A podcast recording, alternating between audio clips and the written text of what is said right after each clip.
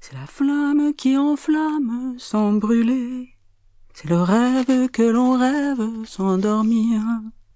Mon histoire, c'est l'histoire d'un amour. Pendant toute la chanson, ils se sont tus. Avec l'heure où l'on s'enlace, celle où l'on se dit adieu, avec les soirées d'angoisse et les matins merveilleux. Et tragique ou bien profonde, c'est la seule histoire du monde qui ne finira jamais, c'est l'histoire d'un amour. Ils ne se regardaient pas mais naïve ou bien profonde, c'est la seule histoire du monde.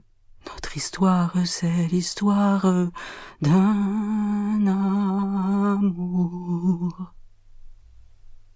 La chanson s'est terminée.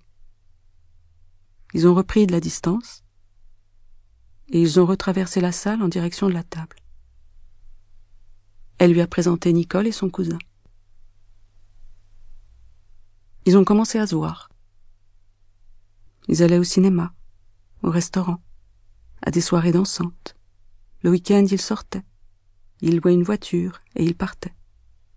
Les jours de semaine, il passait la chercher à son bureau, ou bien il allait chez elle. Très vite, ils se sont vus tous les jours. Elle découvrait un monde, un monde d'intimité, de paroles constantes, de questions, de réponses. La moindre impression était fouillée, personnelle et détaillée. Les détails inattendus, les mots nouveaux, les comparaisons surprenantes, inédites, à contre-courant, osées. Des idées qu'elle n'avait jamais entendu exprimer. Il balayait les convenances d'un air naturel, et il décrivait tout ce qu'il voyait, les lieux qu'il traversait, les paysages dans lesquels il marchait, les gens qu'il croisait, avec une précision telle que s'aggravait ce qu'il disait en elle. Il lui expliquait qu'il avait fait le choix de la liberté. Il ne critiquait pas la façon dont les autres vivaient, mais il s'en écartait. Certaines choses le mettaient hors de lui. D'autres qui la choquaient le faisaient rire ou l'attendrissaient. Dieu, qu'elle avait toujours pensé au-dessus d'elle, n'existait pas pour lui. La religion était faite pour les esprits faibles. À l'époque, c'était un sujet qui importait. Pour avoir la paix, il suffisait de faire une ou deux concessions à la société, ça avait le double avantage de ne pas blesser les gens et de récolter le moment venu ce qu'ils avaient à vous apporter. Elle mettait les propos qui la dérangeaient sur le compte de sa personnalité non conventionnelle. Il s'arrêtait au milieu d'un sentier, la regardait, et soulignait la singularité de son intelligence, en amoureux et en expert. Il parlait d'elle avec la même passion que d'un auteur qu'il admirait. La pertinence de ce qu'elle disait n'avait rien à voir pour lui avec le fait qu'elle n'ait pas fait d'études. Il dressait une liste de gens instruits qui étaient des imbéciles, en dépit de leur position publique élevée. Pour la faire profiter de son expérience, il lui expliquait qu'il fallait les flatter, car pour vivre libre, il fallait être seul, et seul à savoir qu'on l'était. La radio était allumée. Tout à coup, il se mettait en colère. Il critiquait les propos qu'on y entendait. Des otages, pleurant à chaudes larmes, demandant à leur pays d'origine de les sauver. Il les méprisait de faire prévaloir l'intérêt personnel sur l'intérêt public. D'une manière générale, les sentiments collectifs le laissaient froid. Les éruptions volcaniques, les tremblements de terre qui causaient des milliers de pertes humaines. Tout ça était pris dans les statistiques. Ça ne comptait pas au titre d'information.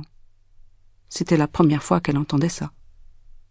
Il la regardait fixement sans battre un cil, jusqu'à ce que, d'émotion, il soit obligé d'abaisser les paupières, bouleversé par son sourire. Elle avait un sourire doux, mais jamais naïf.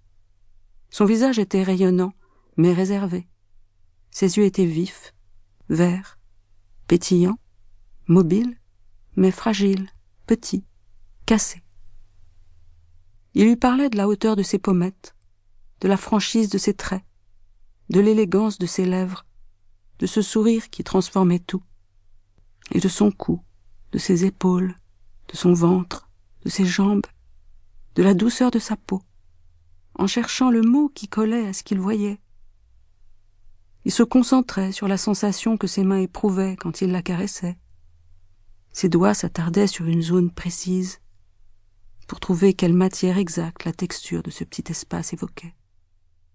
La soie.